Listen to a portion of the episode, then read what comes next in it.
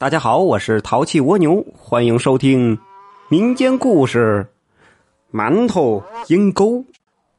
话说在解放前，李家庄有个李老爷，这李家是钱多粮多，是远近闻名的富户。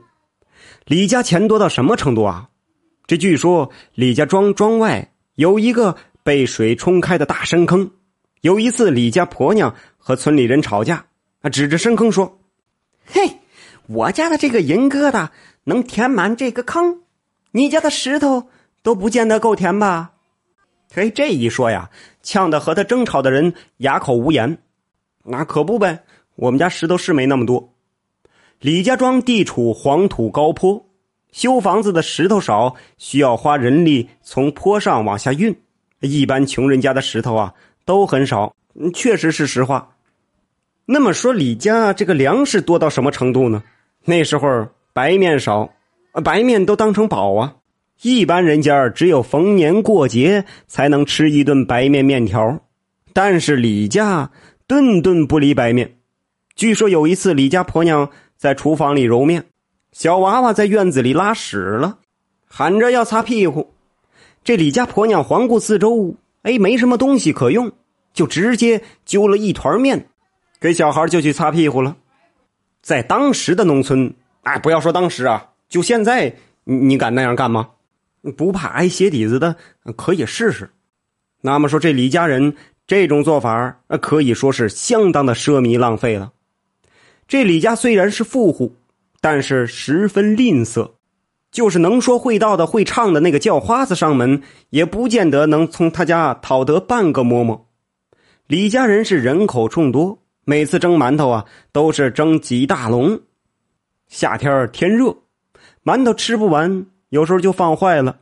但是李家人从不把坏馒头喂猪或者是送人，而是打发家人用背篓背着这馒头，然后倒进这装后的阴沟里边。哎，你说就这样，他也舍不得给叫花子吃。那别人家一说这祖坟冒了青烟了，他们家祖坟也冒烟，冒的是。缺德的青烟这李家庄庄外有一所破旧的尼姑庵，这庵里边住着一个老尼姑。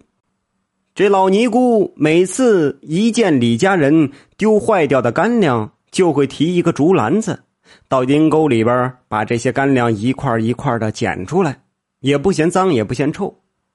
李家这婆娘好几次看见老尼姑捡干粮，啊，本想出言讽刺几句。但是想想，嗨，这坏掉的馒头被阴沟里的臭水一泡，那牲口他也不吃啊。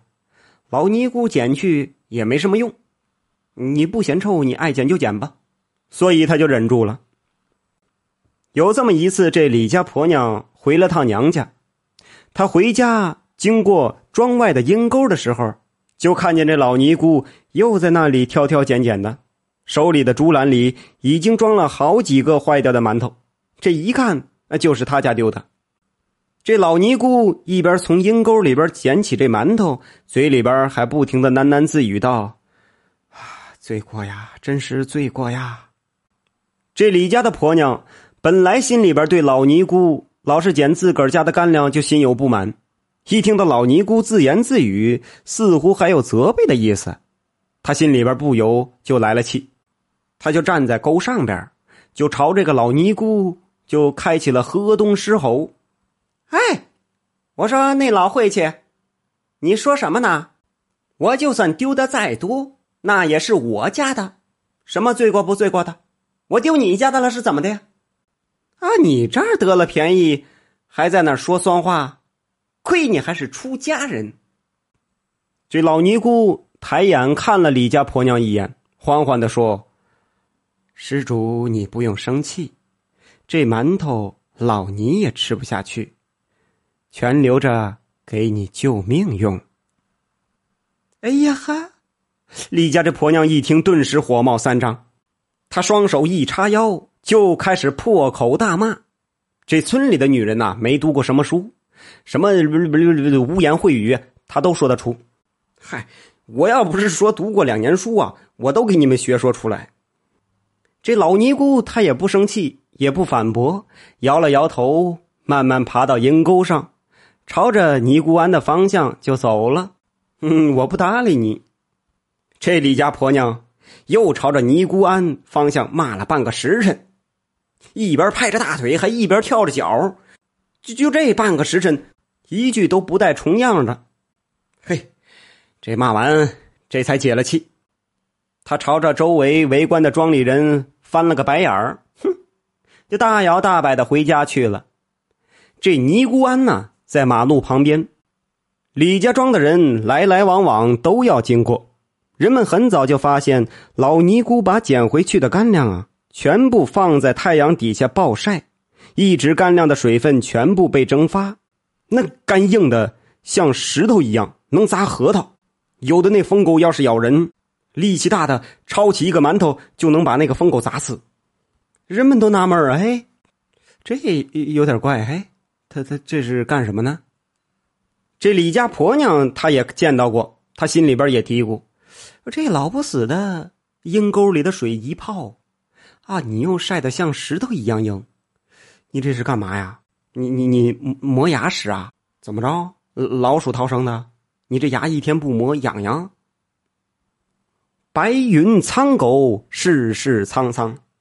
白云苍狗就是说天上那云是变化无常。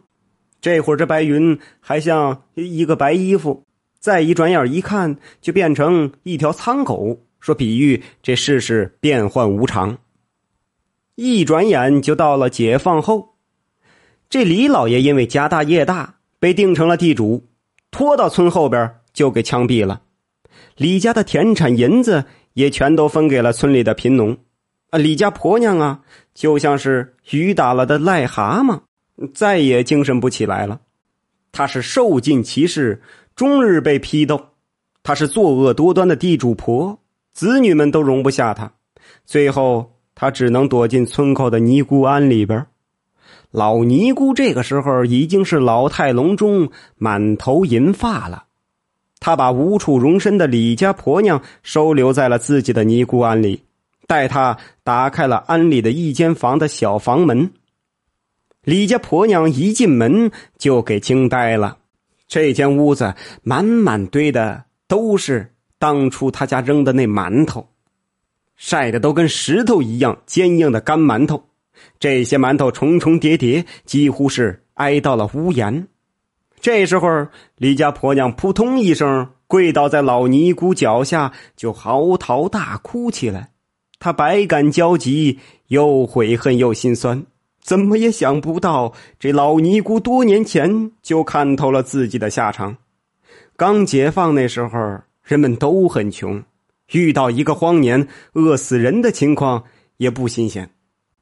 这尼姑庵没有什么余粮，哎，老尼姑就让李家婆娘把这些馒头用锤子砸碎，然后在石磨上磨成粉，用开水泡着吃。就这样，李家婆娘熬过了最坏的年景，一直熬到孩子们又把她接回家。这个时候的她呀，就算是看到一粒米，那一粒小米掉在地上，她都得捡起来。这老尼姑去世之后，李家婆娘就住了进去，不再出来了。孩子们劝她回家，她也不听，最后只能由她去了。